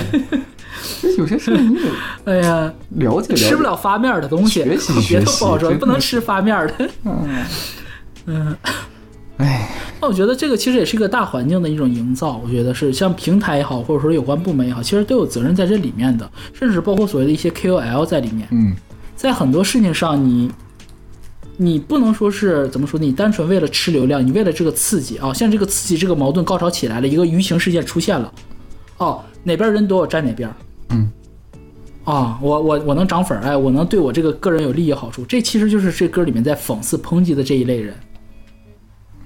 你们可能没有在吃味精，但是你们是放味精的人，嗯，就是，这是我觉得在，嗯，我第一个吧，就是由这首歌引发出来的一个一个想法。然后第二个，啊，再再进一步的去想，我觉得我就想的更多，想一想了一些这个关于这首歌的一些局限性。嗯，在这里面讲，其实说啥意思？外面讲的就是我们要学会欣赏每一个个体本身独特的美，而不是要那种呃统一化的、一致的这种刺激。嗯，啊，我们要选择，我们要自主去选择啊，舍弃掉这些刺激的东西，然后回归到那些更本初的，就是你能体会到那种怎么说呢？那种原始的、质朴的美好啊！我对这个态度我是很不以为然的。嗯嗯，也是这几年这几年这个东西确实受到党的教育，不是不是反话啊，不是反话，真的是。讲实话，不是也不这个教育不是说有谁真的有个人教育我，或者说我天天说看哪个 A P P 或者看哪个新闻，不是，而就是生生活当中身边你看到这些新闻发生这些事儿，你意识到的，就是不同的阶层拥有不同的选择权，那肯定。你有选择不吃味精的权利。但是当一个山区里面的孩子，他每天只能吃烤洋芋的时候，如果我给他一瓶味精，告诉他你拿这个做土豆汤可以更好喝，嗯，有错吗？我们要让这个孩子放弃这一瓶味精吗？我只是举个例子啊，我们更敏感的我们不说，我们还是说味精这个事儿。是是，对，啊，我们都知道这个味精，呃，实验证明啊，你鸡、牛、鸡、牛、羊，包括蘑菇，你熬到最后啊，或者说很多高端食材到最后可以得到同样的鲜味。嗯，对，我记得好像叫什么核苷酸吧，好像核苷酸这个东西一样的鲜味。但是我还是要问那个问题：当你有选择的时候，你才可以去熬。有一些人没有那么从容的生存条件，那我们说了，低廉的成本是工业化大批量的这种我们技术、我们科学改变了人类，哎，让普通人让你可以用极低的成本感受一种你从来没有感受过的这样一种味觉，难道有错吗？这难道是一种追求刺激吗？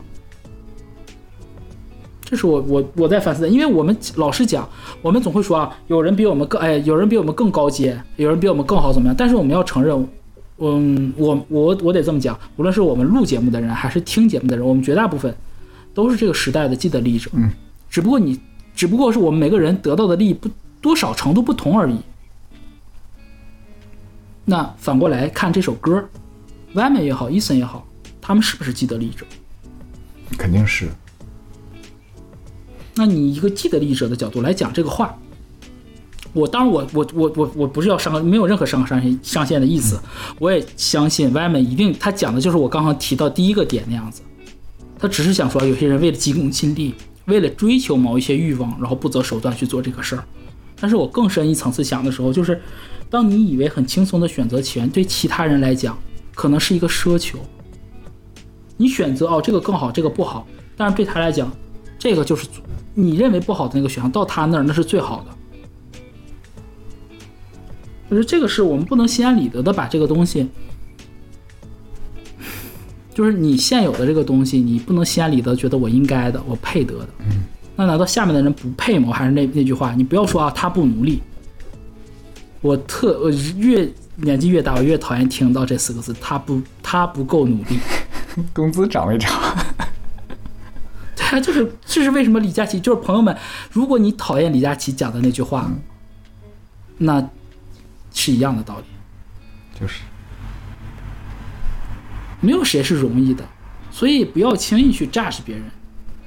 然后基于此，就引出了我最后最重要的一个论点，就是定义权的问题。谁定义的鲜和刺激是不好的？这个权利在谁手里？谁说追求刺激不好？但是我不是说它一定有就好啊，就是我们刚刚说的这种短视频，就是纯粹的为了追逐某些流量，就是歪门抨击的这一类的啊。但是我们回归到味精这个本身来讲，谁说这个东西一定不好？就好像早，唉，千八百年前啊，那会儿孔子就说啊，就是这种享受啊，园林的这种乐事啊，啊，就骄奢淫逸不好。谁规定的？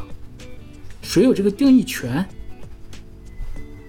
我觉得这个定义权的问题是特别特别重要的一件事儿。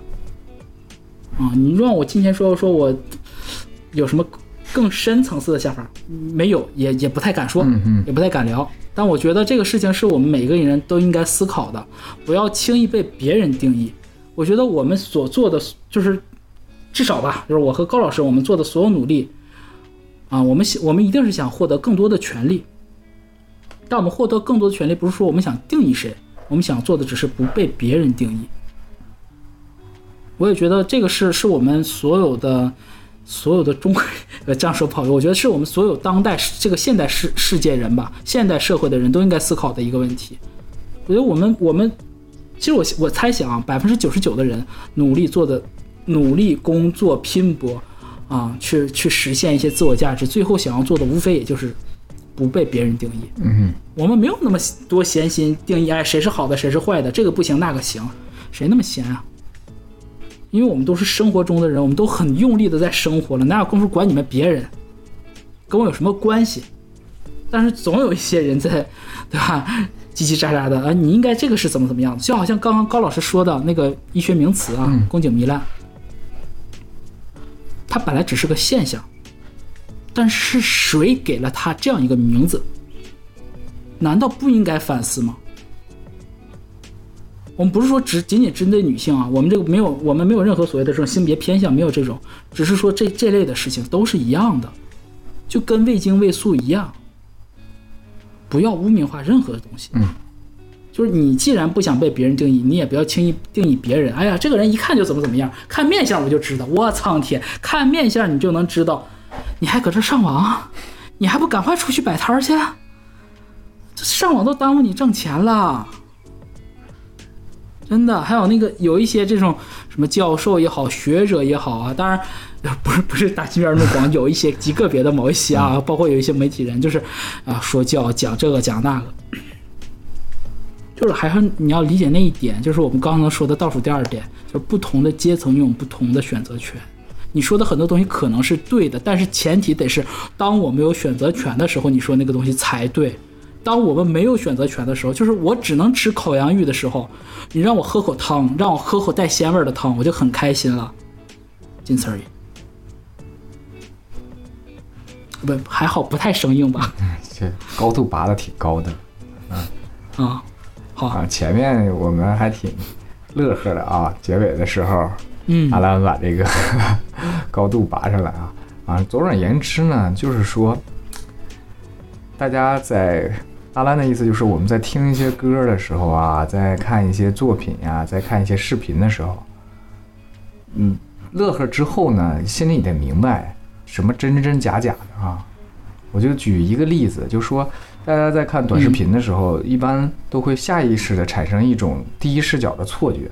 有些时候拍的就是、就是他在拍一个事情，你会感觉这是你眼睛看到的，这是这个人拍视频的人眼睛看到的。但这个时候，但凡你多想一下，他还举着个手机，你就觉得这事儿特傻逼，真的，你一下就明白很多很多事情了。因为我拍对，曾经做过类似的工作，我是拍这个东西的人，嗯你就知道这事儿特特别吊诡。比如说人拍这个这个开车的，然后人一开门，啪坐进来了。他前一个动作是他先把门开开，把手机架在那儿，然后开开了这个录 录像键，然后出去了，然后再进来，然后把前面全剪掉了。你明白吗？就你我知道，你让我想到那个就是健身在冰箱里拿东西，那个相相机在冰箱里面对着都是起床了，拍了一个这个下床，然后是拍的是脚，他是先下床把手机放在墙上，然后他再拍，就是你在看这个事情的时候，它好不好看？好看，对吧？对你听这个歌说好不好听？好听，但是你要心里明白，当你平静下来了，你知道它的本质，想一想，嗯。对吧？